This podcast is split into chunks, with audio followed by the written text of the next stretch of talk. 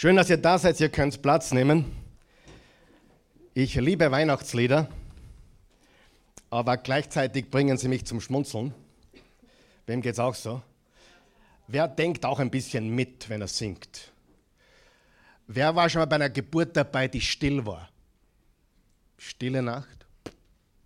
Bezweifle ich sehr, dass es still war. Wer ist mit mir? Oder lockiges Haar?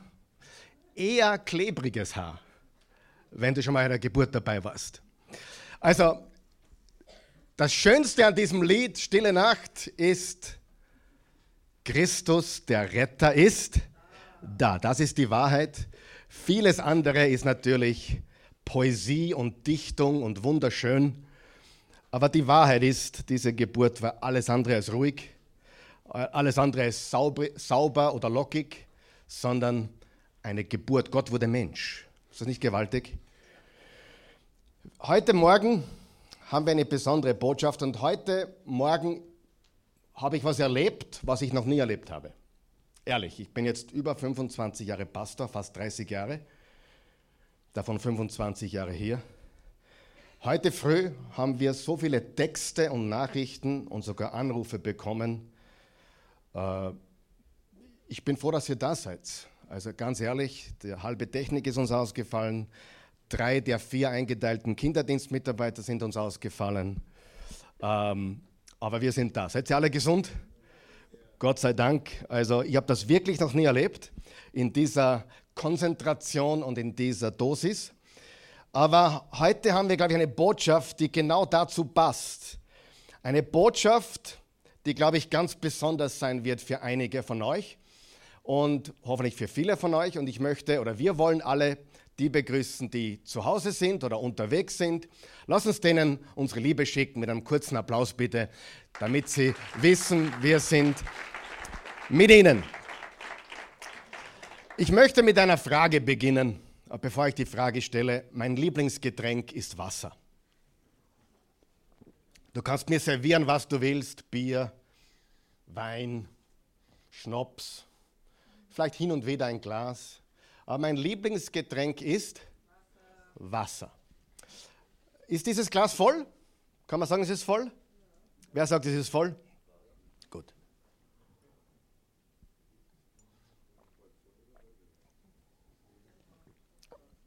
Wer von euch sagt, das Glas ist halb voll? Jetzt, halb voll? Wer sagt? Ja, bitte aufzeigen, hört mal ein bisschen. Wer sagt, es ist halb voll oder wer von euch super Pessimisten sagt, nein, es ist halb leer? Darf ich euch sagen, es war voll, bevor ich begonnen habe zu trinken. Es ist immer noch voll. Halb Wasser und halb Luft. So wie einige von uns, die sind auch voll mit Luft. Aber technisch gesprochen ist das Glas immer noch voll. Ja oder nein? Halb Wasser und halb Luft. Führt mich zur nächsten Frage. Ganz wichtige Frage.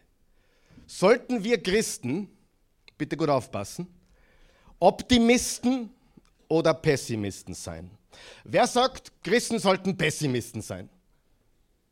Niemand da? Okay. Wer sagt, Christen sollten Optimisten sein? Ich behaupte, ihr liegt alle falsch.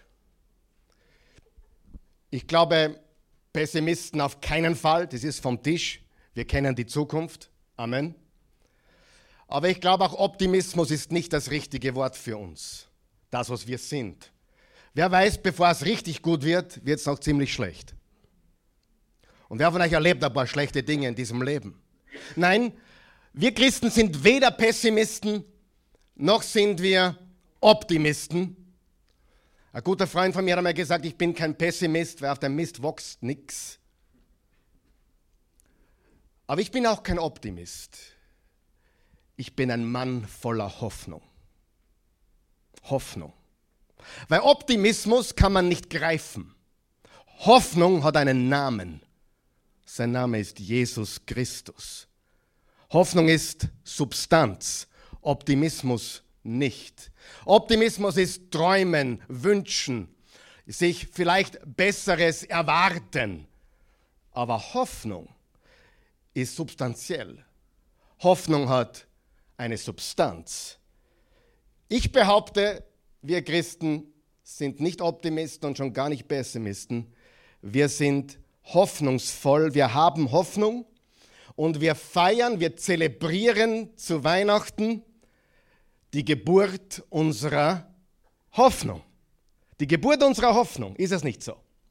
Und letzte Woche habe ich euch gesagt, dass es drei Dinge gibt, die möchte ich wiederholen, weil sie so wichtig sind, um deinen Glauben zu stärken.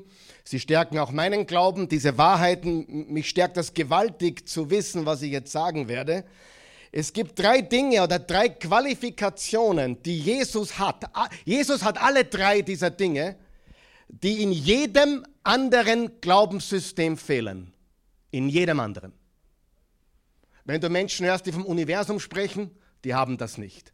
Wenn du Menschen hörst, die von Göttlichkeit sprechen, die haben das nicht.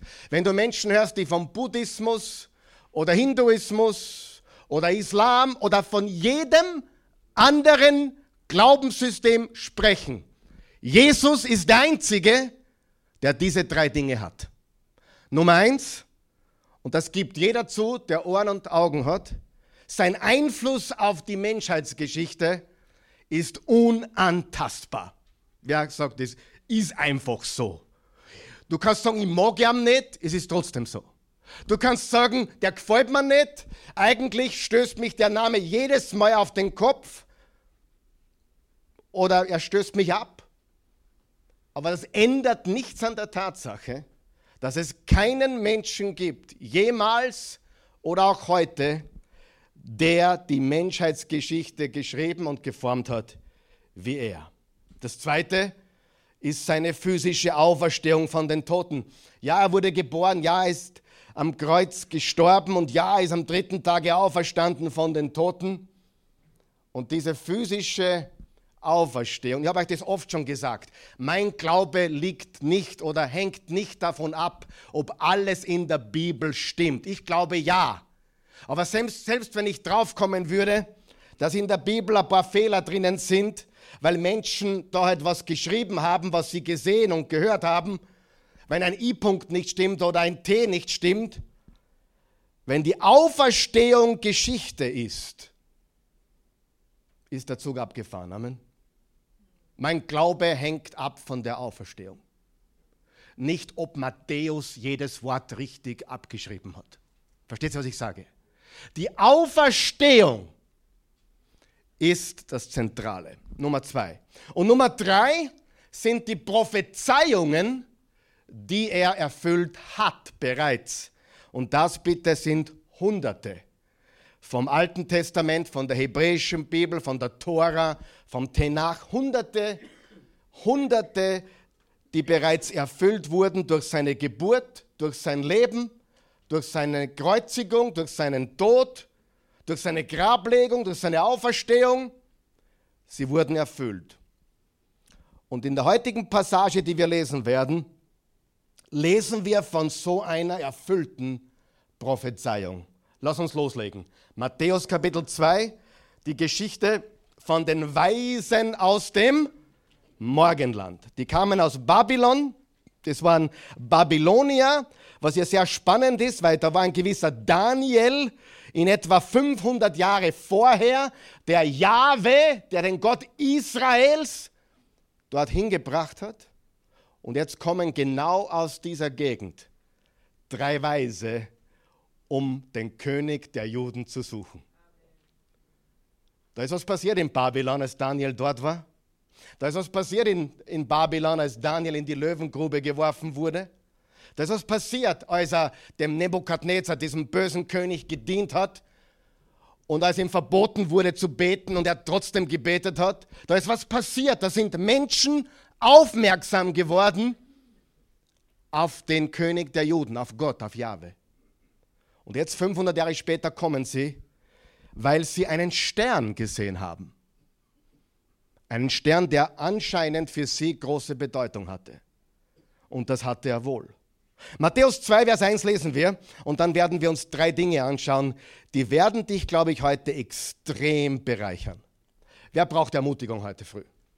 Wer braucht sie? Ich, Ich, ich, ich würde gern beide Hände heben, aber okay. Ich brauche Ermutigung. Als nun Jesus geboren war in Bethlehem in Judäa, in den Tagen des Königs Herodes, siehe, da kamen Weise aus dem Morgenland nach Jerusalem, die sprachen, wo ist der neugeborene König der Juden? Denn wir haben seinen Stern im Morgenland gesehen und sind gekommen, um ihn anzubeten. Als das der König Herodes hörte, erschrak er und ganz Jerusalem mit ihm. Herodes ließ keine Konkurrenz zu. Herodes war so böse, er ließ seine eigenen Söhne töten, weil er nicht wollte, dass einer von ihnen ihn beerben würde. Der Mann war geisteskrank. Und er rief alle obersten Priester und Schriftgelehrten des Volkes zusammen und er fragte von ihnen, wo der Christus, der Christus, das hebräische Wort für Christus ist Messias. Messias und Christus ist dasselbe Wort, der von Gott Gesandte und Gesalbte, wo der Christus geboren werden sollte. Sie sagten ihm, die Schriftgelehrten, in Bethlehem in Judäa, denn so steht es geschrieben durch den Propheten Micha. Micha 5, Vers 1, genauer gesagt.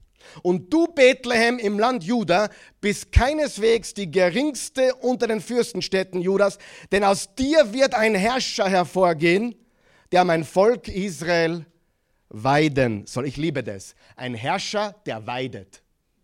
Wow!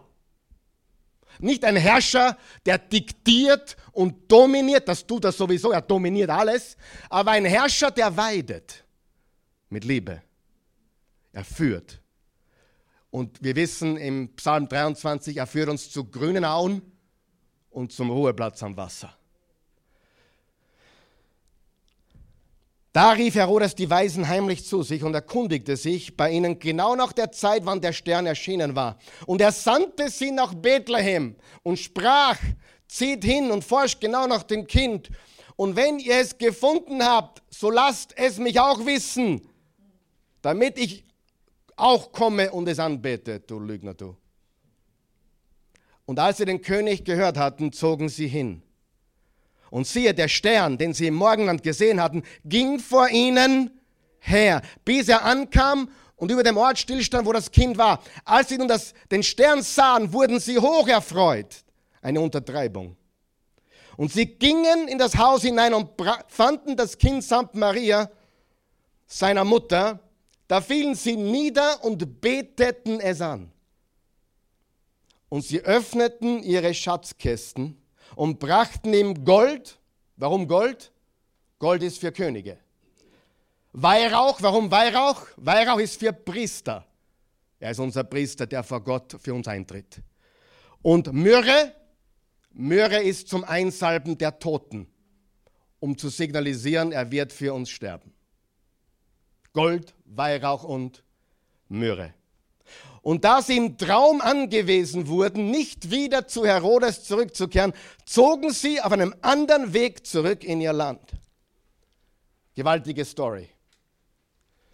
Was haben die Weisen, was haben die Weisen und wir und du und ich gemeinsam? Was haben wir gemeinsam? Oft ist es so, dass wir hohe Erwartungen haben. Stimmt das nicht? Wir heiraten und haben hohe Erwartungen. Wir wünschen uns Kinder und haben hohe Erwartungen. Wir wollen im Leben erfolgreich sein. Wir haben Glück auf unserem Radar. Wir, wir haben hohe Erwartungen. Und dann ist alles anders. Ja oder nein? Wer hat schon gemerkt, das Leben ist dann mal anders. Die Jungen können noch nicht mitreden, die ganz Jungen. Oder auch doch schon. Aber glaube mir, diese Momente nehmen zu mit Alter. Enttäuschungen.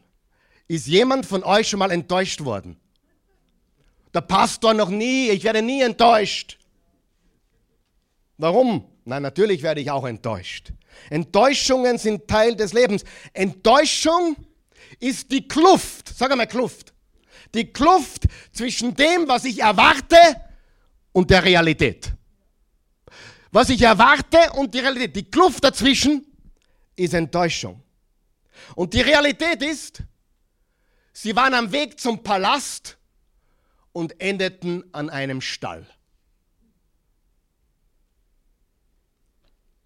Was haben wir gemeinsam mit den Weisen aus dem Morgenland? Jeder von uns hat schon mal ein Stallerlebnis gehabt, oder? Vielleicht sitzt du gerade im Stall und es stinkt in diesem Stall. Willkommen im Club. Wir haben etwas Größeres gesucht. Wir haben etwas Besseres erwartet. Überraschung und Enttäuschung. Sie nahmen diese unglaubliche Reise auf sich. Diese Reise dauerte mit mindestens sechs Monate. Eine Karawane. Und ich mache mich nicht lustig über Weihnachtsbräuche oder Weihnachtslieder. Ich liebe sie eigentlich. Aber auch die drei Weisen kannst vergessen. Das waren mehr. Der einzige Grund, warum sie von drei reden, ist, weil es Gold, Weihrauch und, und Myrrhe war. Aber es waren bestimmt mehr. Und es war nicht still und nicht lockig. Es war dreckig, aber frohlockig. Oh, der Dichter kommt hervor. Überraschung und Enttäuschung. Sie nahmen diese unglaubliche Reise auf sich, weil sie einen Stern gesehen haben. Sie kannten sich mit Sternen auf, aus, aber so einen Stern sahen sie noch nie. Und wissentlich, sie wussten eines. Sie wussten nicht genau, aber sie wussten, dass dieser Stern etwas Großes bedeutete. Etwas sehr Großes. Sie würden den neuen König der Juden sehen. Und sie zogen mit dem Stern. Und irgendwo verloren sie den Stern aus den Augen und waren verwirrt. Und drum, als sie in Jerusalem ankamen, wo geht man hin, wenn man einen König sucht?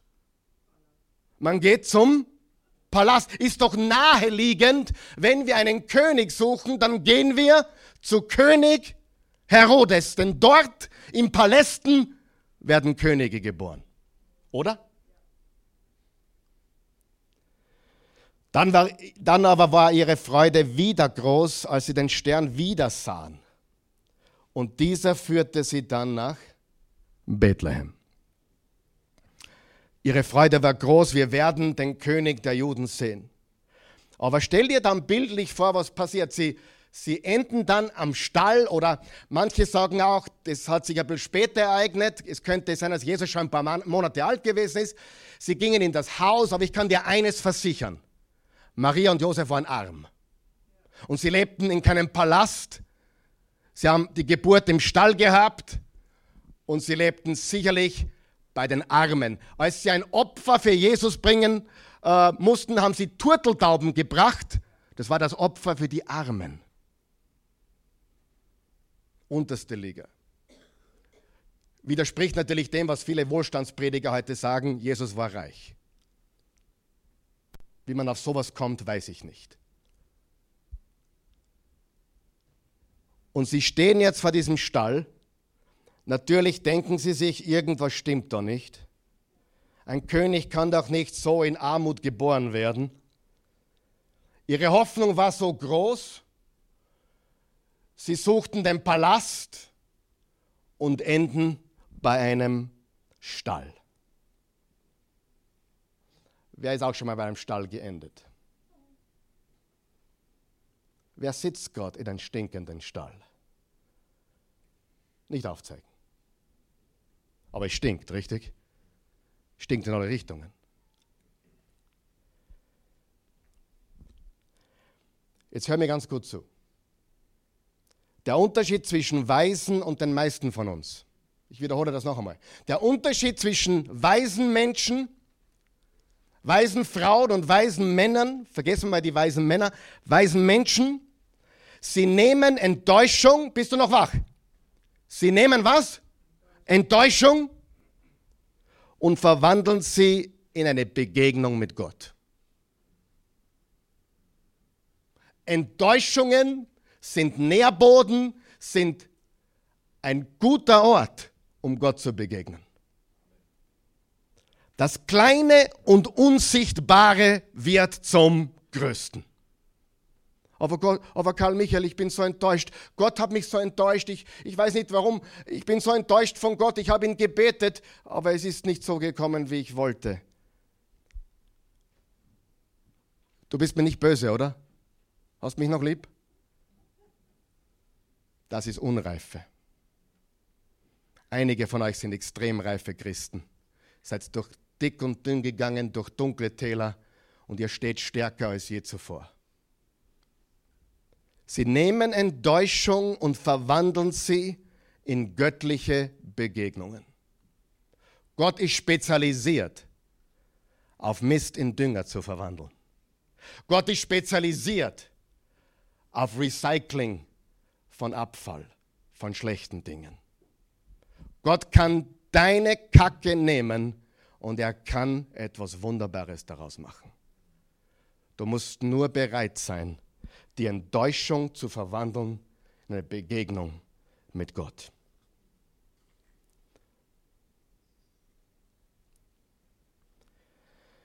Wie können wir das tun, liebe Freunde?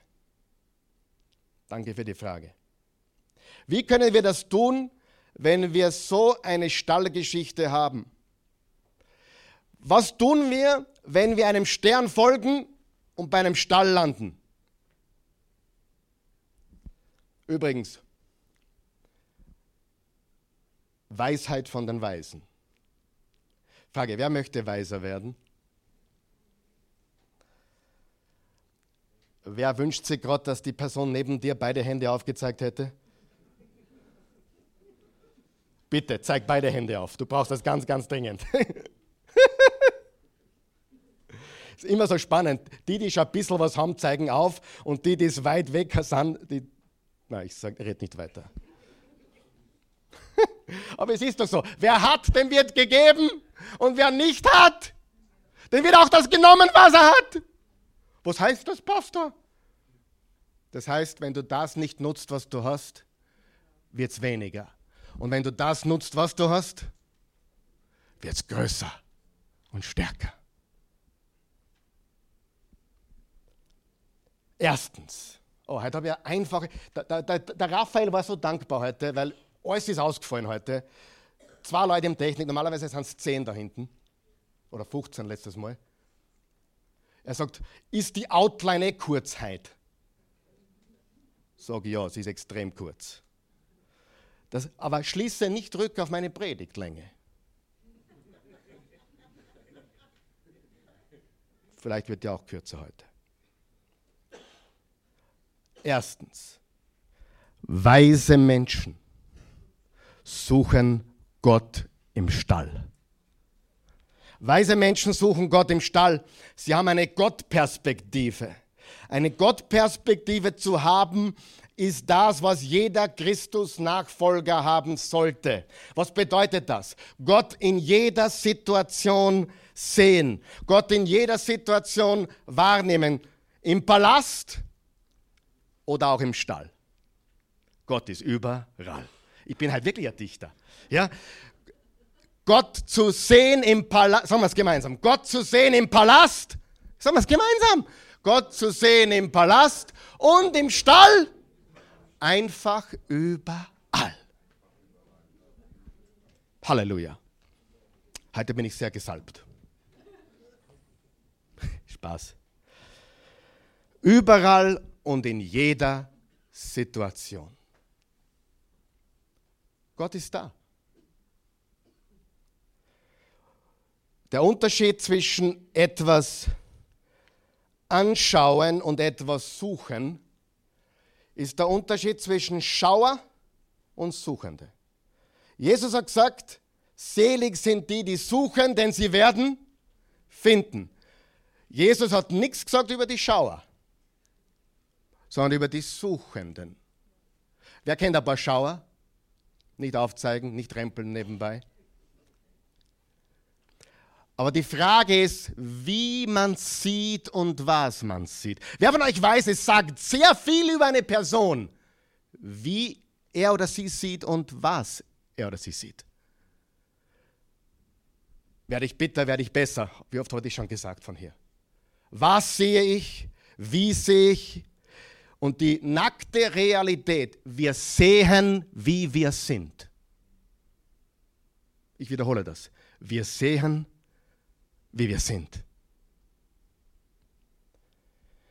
Josef im Alten Testament, nicht der Mann von der Maria, sondern Josef, der, der elfte Sohn von dem Patriarchen Jakob, der von seinen Brüdern so schlecht behandelt wurde, verkauft wurde in die Sklaverei nach Ägypten. Er hätte jeden Grund gehabt zu murren, zu meckern. Er hätte jeden Grund gehabt aufzugeben. Aber er hat weiter auf Gott geschaut. Er hat in seinem Stall, in seinem Gefängnis Gott gesucht. 13 Jahre hat es gedauert, dass er aus diesem Kerker rauskam. Und dann wurde er zum zweiten Mann, zum zweithöchsten Mann der damaligen Welt befördert. Hiob, brauche ich euch nicht erzählen, oder Hiob in seiner dunkelsten Stunde sagte, Gott, ich pfeife auf dich. Nein, hat er nicht gesagt. Er hat gesagt, der Herr hat gegeben, der Herr hat genommen. Gepriesen sei der Name des Herrn. David ist in einer Höhle drinnen. Saul versucht ihn zu töten.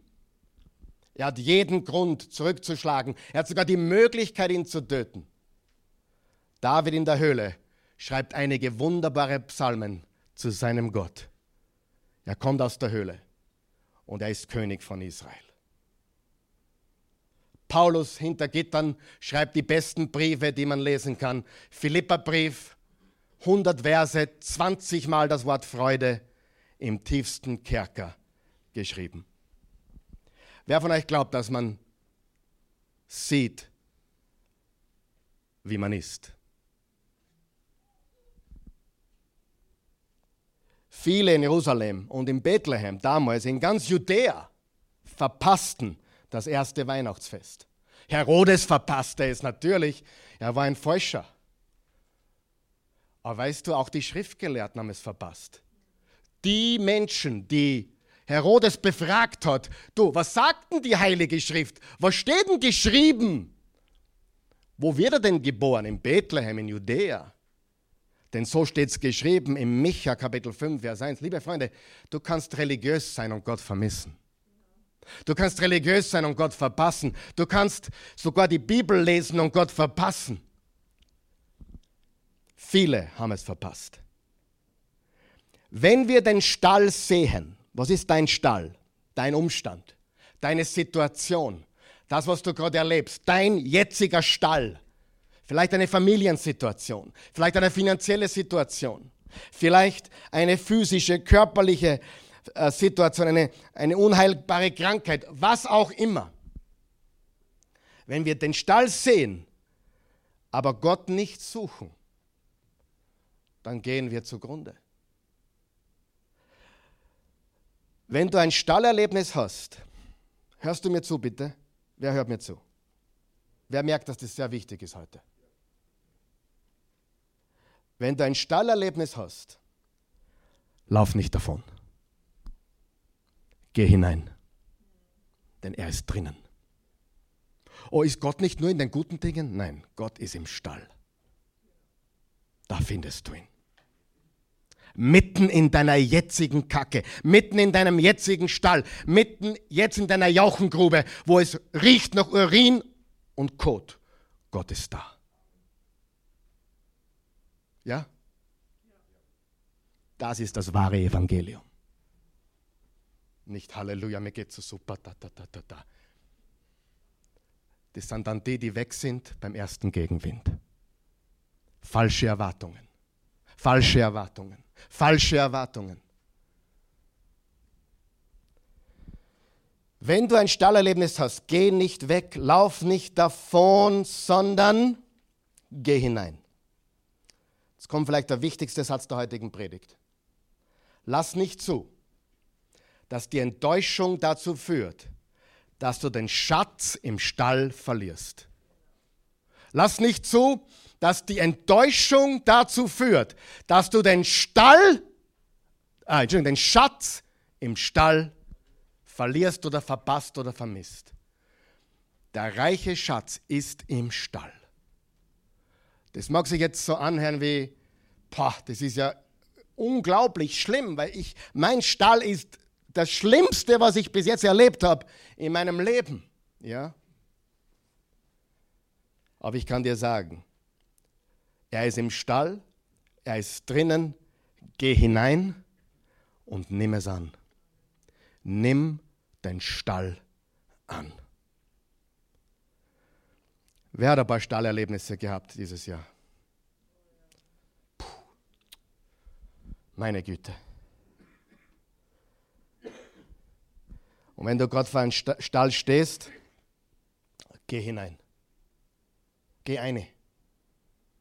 Gott wird dir begegnen, da drinnen. Manche stehen vor dem Stall und gehen herum, denken sie, ja, das ist anders, als ich mir gedacht habe. Meine Güte, so schlimm. Sie gehen herum.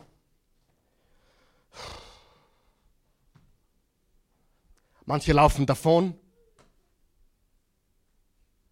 Weise gehen hinein in den Stall.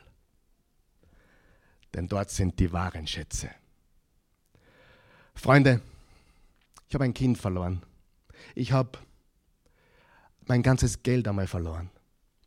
Ich habe viele Dinge in meinem Leben erlebt. Ich werde euch noch ein paar Sachen erzählen. Und so bizarr das heute klingt, ich würde und möchte nichts rückgängig machen. Manche Menschen fragen mich manchmal, Karl Michael, woher nimmst du das alles? Sie fragen mich,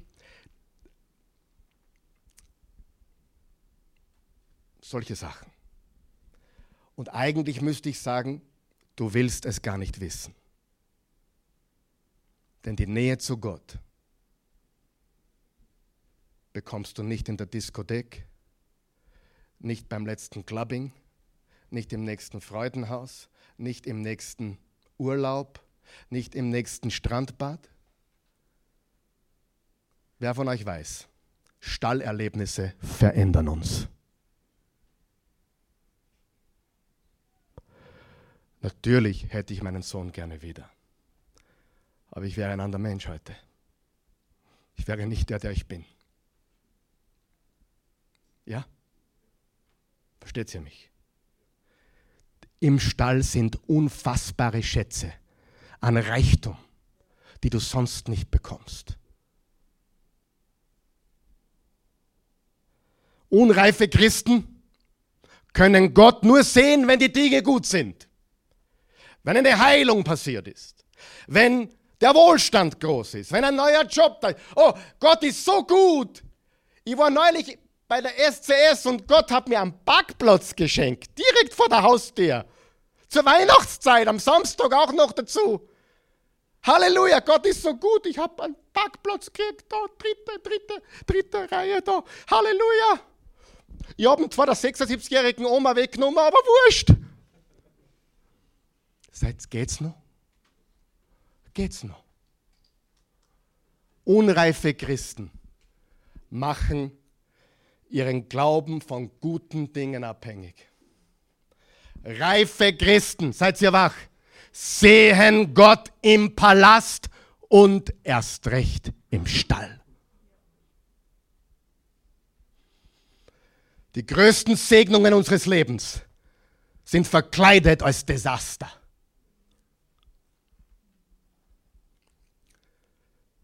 Ich kann mich noch so gut erinnern, Christi war zwölf Wochen schwanger mit dem vierten Baby. Wir gingen dann zum, zum Ultraschall und das Baby war schon tot. Kein Herzschlag mehr. Ein Stall. Aber bei uns geht es schnell. Drei Wochen später war sie wieder schwanger. Wir haben nichts anbrennen lassen.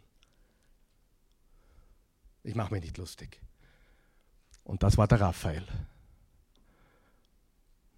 der hier die ganze Oase beinahe schupft mit 22.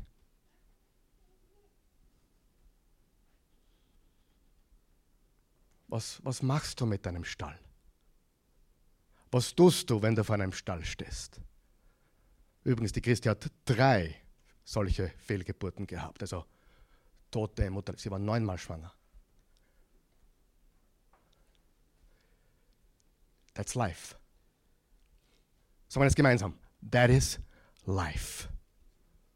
Und es trifft gute Menschen und schlechte Menschen.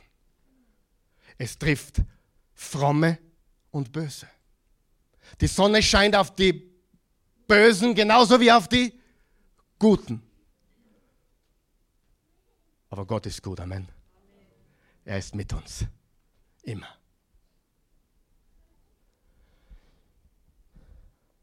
Reife Christen sehen Gott im Palast und im Stall.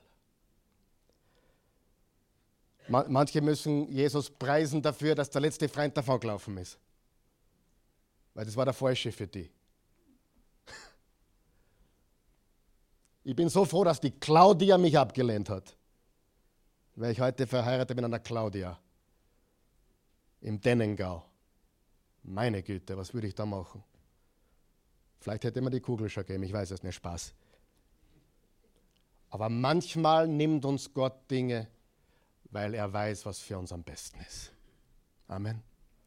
In dem Moment tut es so weh. Egal, ob es jetzt die, die Geburt ist, die, die, die schiefgelaufen ist oder ob es eine Beziehung ist oder sogar eine Ehe.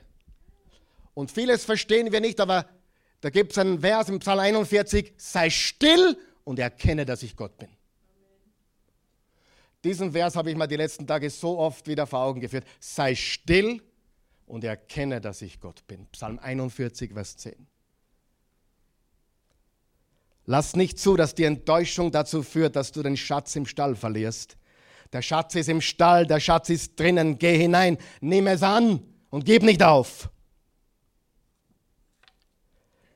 Wir schränken uns selber ein, wenn wir versuchen, Gott, Gott in unsere eigenen Erwartungen hineinzupressen. Weißt du, dass viele für uns den Fehler machen, wir planen für Gott. Wir beten, aber wir erzählen Gott gleich, wie er es machen soll. Wer macht das auch manchmal? Du, Gott, ich hätte gern äh, das oder das oder das. Und by the way, falls du nicht auskennst, wie das geht, ich sag dir wie.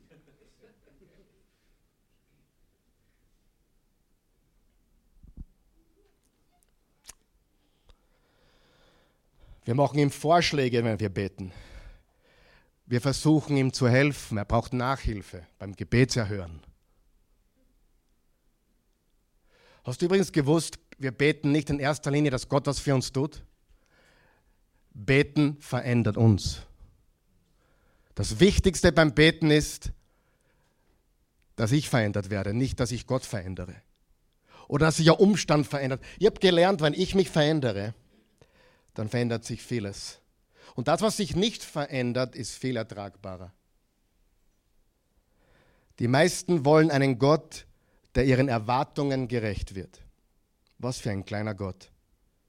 Gott, mein Wille, mach meinen Willen. Was für ein kleiner Gott. Nein, dein Wille geschehe. Verpasst das nicht. Verpasst auch Folgendes nicht. Im Nachhinein, sag einmal Nachhinein. Im Nachhinein können wir die Punkte wunderbar verbinden. Wenn ich heute zurückschaue, vor allem was die letzten 15 Jahre passiert ist oder sogar 25 Jahre oder sogar 30 und ich verbinde heute die Punkte, dann sehe ich einen göttlichen Plan.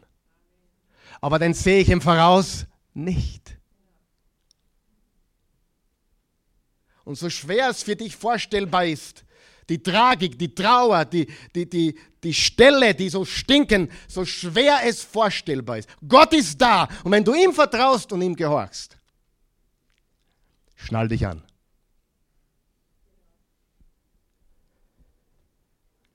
Und deshalb ist Vertrauen und Gehorsam in unserem Leben als Jesus-Nachfolger so entscheidend. Vertrauen und Gehorsam. Jeden Tag. Vertrauen und Gehorsam. Vertrauen und Gehorsam. Vertrauen und Gehorsam. Jeden Tag weil wenn ich nicht vertraue, nicht gehorche, ziehe ich den kürzeren. Die Stallerlebnisse ergeben keinen Sinn. Aber nimm den Stall an, akzeptiere ihn im Herzen und ja, wir wurden geboren für Stelle. Stelle, Stall, Stelle. Was ist der erste Punkt? Was tun weise Menschen? Weise Menschen suchen Gott im Stall. Wollt ihr einen zweiten Punkt hören? Wollt ihr wirklich? Zweitens, weise Menschen geben Gott ihr Bestes. Weise Menschen suchen Gott im Stall und weise Menschen geben Gott ihr Bestes.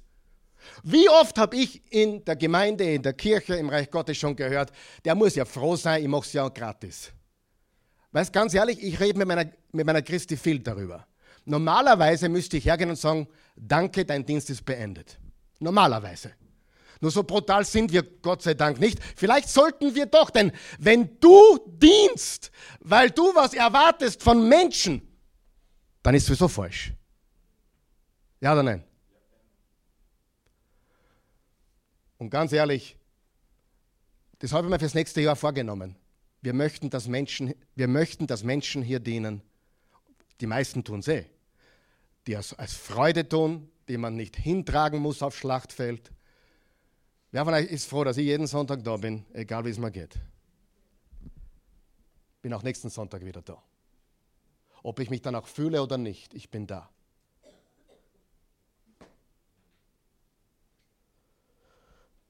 Und wenn ich nicht da sein kann, aus irgendeinem Grund, dann kannst du sicherstellen, dass ich für adäquate Vertretung gesorgt habe. Weil das ist eine große Verantwortung. Du kannst nicht sagen, die müssen ja froh sein, wenn der wisst, was meine Stunde kostet. Hast du Ahnung, was meine Stunde kostet? Sie kostet gar nichts für dich aber sie ist wertvoll. Und den Tagessatz, den ich früher hatte, sage ich euch gar nicht, weil es euch nichts angeht.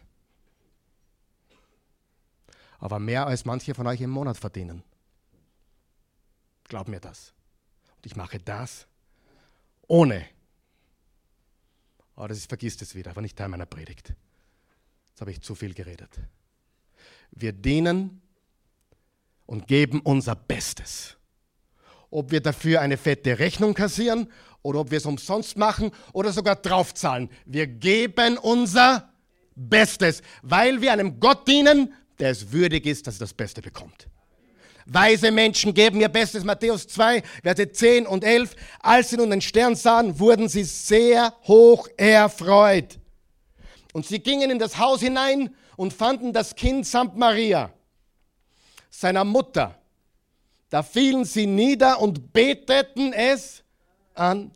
Und sie öffneten ihre Schatzkästen und brachten ihm Gaben, Gold, Weihrauch und Myrrhe.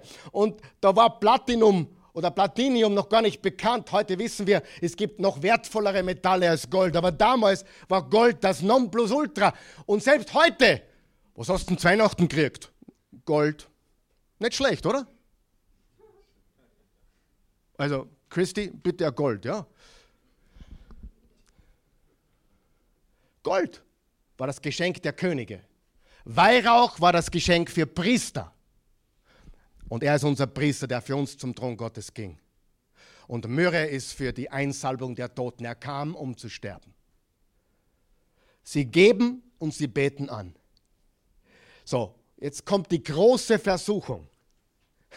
Die große Versuchung wenn etwas kommt, was wir nicht erwartet haben. Seid noch da? Wenn etwas kommt, was wir nicht erwartet haben, haben wir die Tendenz, nicht unser Bestes zu geben.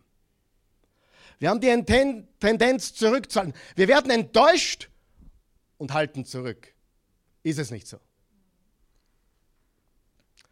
Die richtige Haltung, jetzt gebe ich erst recht mein Bestes. Gib Jesus dein Bestes.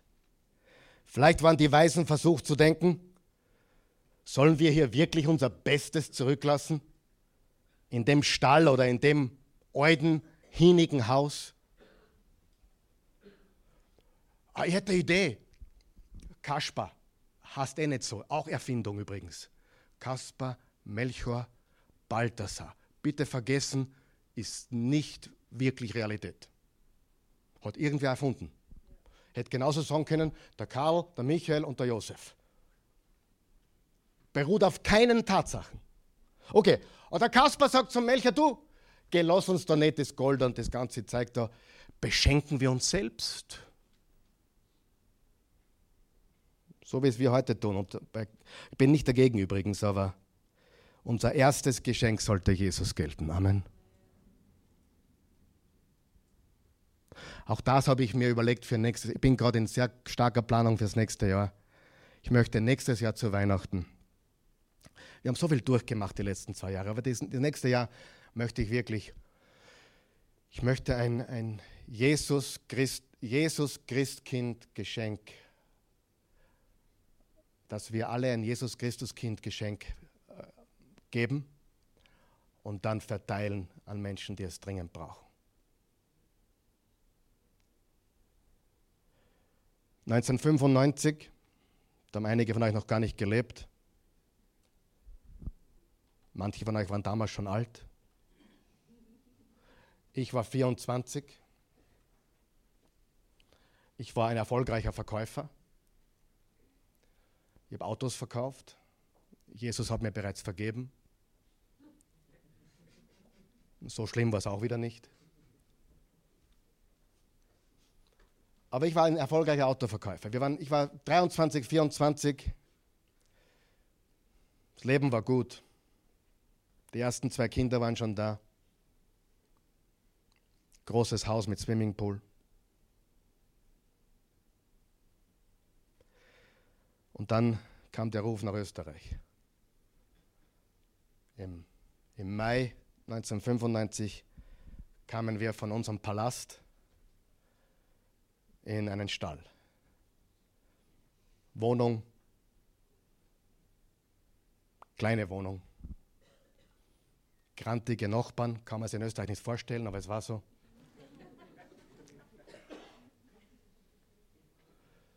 Christi sprach kein, kein Wort Deutsch. Ich sprach wie Arnold Schwarzenegger. Das ist Wahrheit. Ich habe meine erste Predigt in Englisch mit Übersetzer gehalten wie wir zurückgekommen sind. Meine erste Predigt war Englisch mit Übersetzer. Ich war so rostig in meinem Deutsch. Jetzt ist es umgekehrt eher. Die ersten zwei Jahre Österreich waren die pure Hölle. Ein Albtraum. Die Gemeinde, wo wir mitgearbeitet haben, ist dann gespalten worden. Alles lief in alle Richtungen. Nur Unfug. Ich meine, das kann sich niemand vorstellen, dass in einer Gemeinde sowas passiert. Aber ich sage euch, gerade dort passiert Und dann hatten wir nichts. Wir hatten kein Geld, keine Zukunft, nichts. Ein mega stinkender Stall. Und dann, kam, dann wurden wir noch crazier und wir haben gesagt, okay, wir können zurück nach Amerika gehen oder wir gehen nach Wien.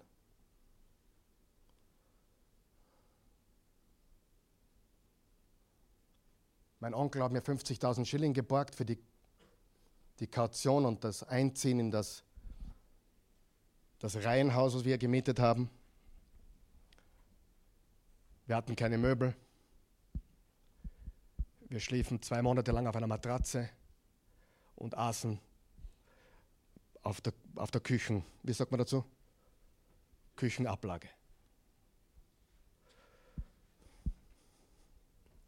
Heute gehört mir das Haus. Und das sage ich euch nicht, um euch zu beeindrucken.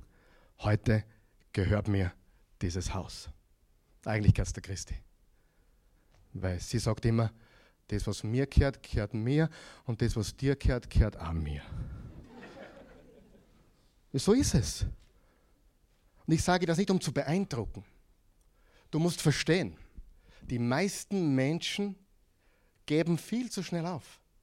Die meisten Menschen glauben, die Welt ist vorbei und sie fängt gerade erst an. Es fängt gerade erst an.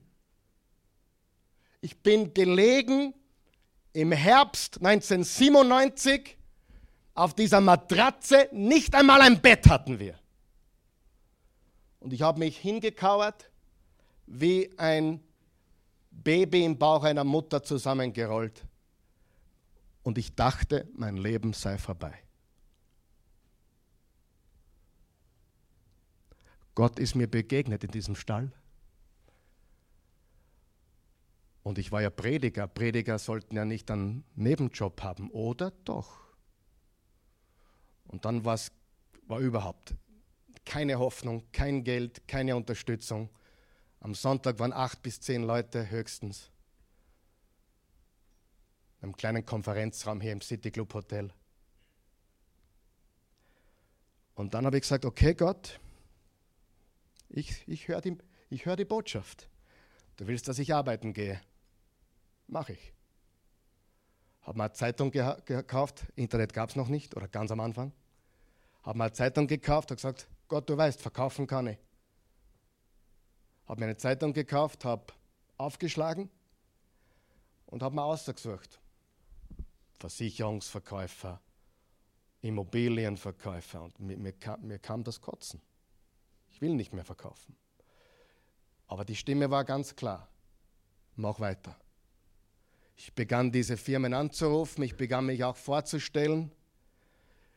Ich habe gesagt, ich brauche kein Fixum, ich will nur eine hohe Provision. Ich habe immer ohne Fixum gearbeitet, weil du verdienst mehr, wenn du gut bist.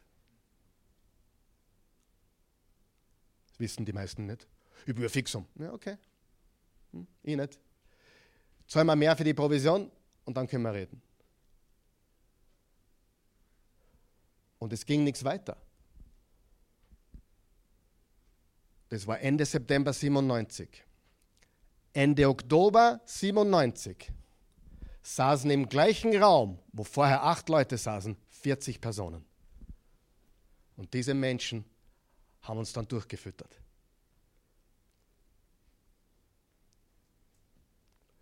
Vertrauen und Gehorsam. Du musst den Stall annehmen, hineingehen. Gott wird dir begegnen. Gib Jesus dein Bestes. Und drittens, weise Menschen ändern die Richtung in ihrem Leben. Der Stall verändert sie. Sagen wir das gemeinsam. Der Stall verändert sie. Der Stall verändert sie. Die Krise verändert sie. Die Tragik verändert sie. Die Krankheit verändert sie. Das Leid, die Scheidung verändert sie. Vers 12, und da sie im Traum angewiesen wurden, nicht wieder zu Herodes zurückzukehren, zogen sie auf einem anderen Weg zurück in ihr Land. Freunde, die Frage ist nicht, haben wir Stallerlebnisse? Die Frage ist, sehen wir Gott im Stall? Sehen wir Gott im Stall? Und das Ziel Gottes für dich ist Veränderung. Veränderung. Nicht, Gott, gib mir, gib mir, gib mir. Sondern verändere mich, verändere mich, verändere mich. Komm zum Stall. Hoffnung ist hier. Hoffnung ist hier. Und ganz ehrlich, ich habe noch nie so viele Ställe gesehen wie heute. Egal wo ich hinschaue. Gebrochenheit. Überall. Ich bin jetzt, wie gesagt, knapp 30 Jahre Pastor. Ich habe noch nie in meinem Leben so viel Kaputtheit gesehen wie jetzt. Noch nie. Das ist für mich ein Novum. Aber er ist da. Und die Zukunft gehört uns. Was machen weise Menschen? Erstens, sie suchen Gott im Stall. Zweitens, sie geben Gott ihr Bestes. Und drittens, weise Menschen ändern die Richtung in ihrem Leben.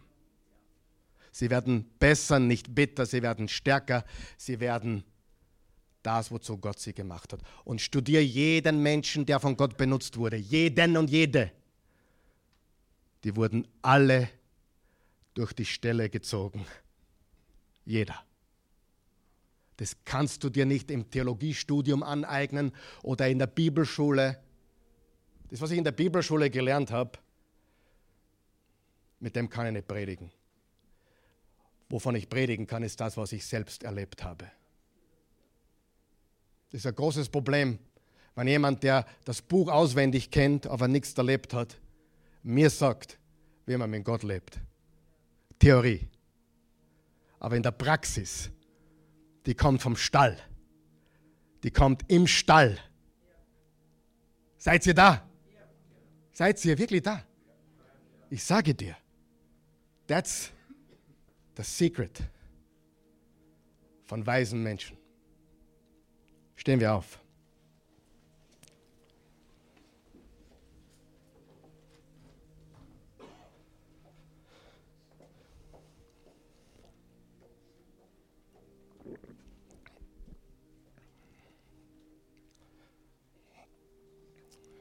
Herr Jesus, wir danken dir, wir loben und preisen dich. Wir geben dir alle Ehre. Wir beten dich an. Wir rühmen dich. Wir preisen dich. Wir loben dich. Wir ehren dich. Wir danken dir. Du bist der Gott nicht nur im Palast.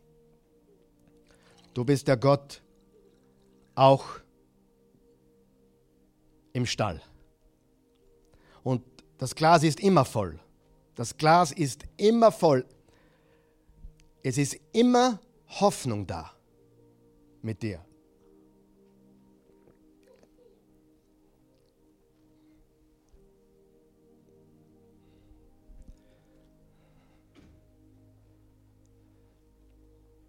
Herr Jesus, begegne den Menschen hier heute und auch zu Hause oder wo immer sie sind, begegne ihnen. Lass sie erkennen, dass du am Wirken bist, mitten im Stall. Lass uns weise Menschen werden. Menschen, die dich suchen im Stall, die das, das Beste geben, auch wenn es stinkt gerade. Und die sich verändern lassen und auf einem anderen Weg nach Hause gehen. Und lass uns genauso anbeten lernen wie die weisen Männer aus dem Morgenland. Lass uns anbeten, den König aller Könige, den Herrn aller Herren. Wir preisen dich in Jesu Namen, beten wir. Amen. Wir werden jetzt das Abendmahl feiern. Wir werden gemeinsam uns dessen besinnen, wofür Jesus kam. Ich habe euch ja schon mehrmals gesagt heute, sie brachten ihm drei Geschenke. Gold, er ist der König, er ist der König aller Könige. Weihrauch, er ist unser Priester. Was, was ist ein Priester? Ein Priester, der Zugang zu Gott hat. Im Hebräerbrief steht, er ist unser hoher Priester. Und er tritt für uns ein bei dem Vater. Und Myrrhe ist symbolisch für den Tod. Die Stadt Smyrna, die Stadt Izmir heute, dort war das Myrrhe-Geschäft ganz groß. Und dort haben sie es wahrscheinlich her, die Weisen aus dem Morgenland. Und Myrrhe wurde verwendet zum Einbalsamieren der Toten und noch etwas. Myrrhe hat ihren Geruch erst entfaltet, nachdem es zerdrückt wurde. Und weißt du, dass viele von uns erst deswegen genießbar geworden sind, weil wir zerdrückt wurden?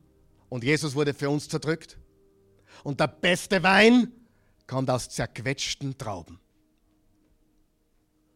Amen. Das beste Olivenöl kommt aus den zerquetschten, kalt gepressten Oliven. Und die besten Jesus-Nachfolger sind die, die gepresst worden sind.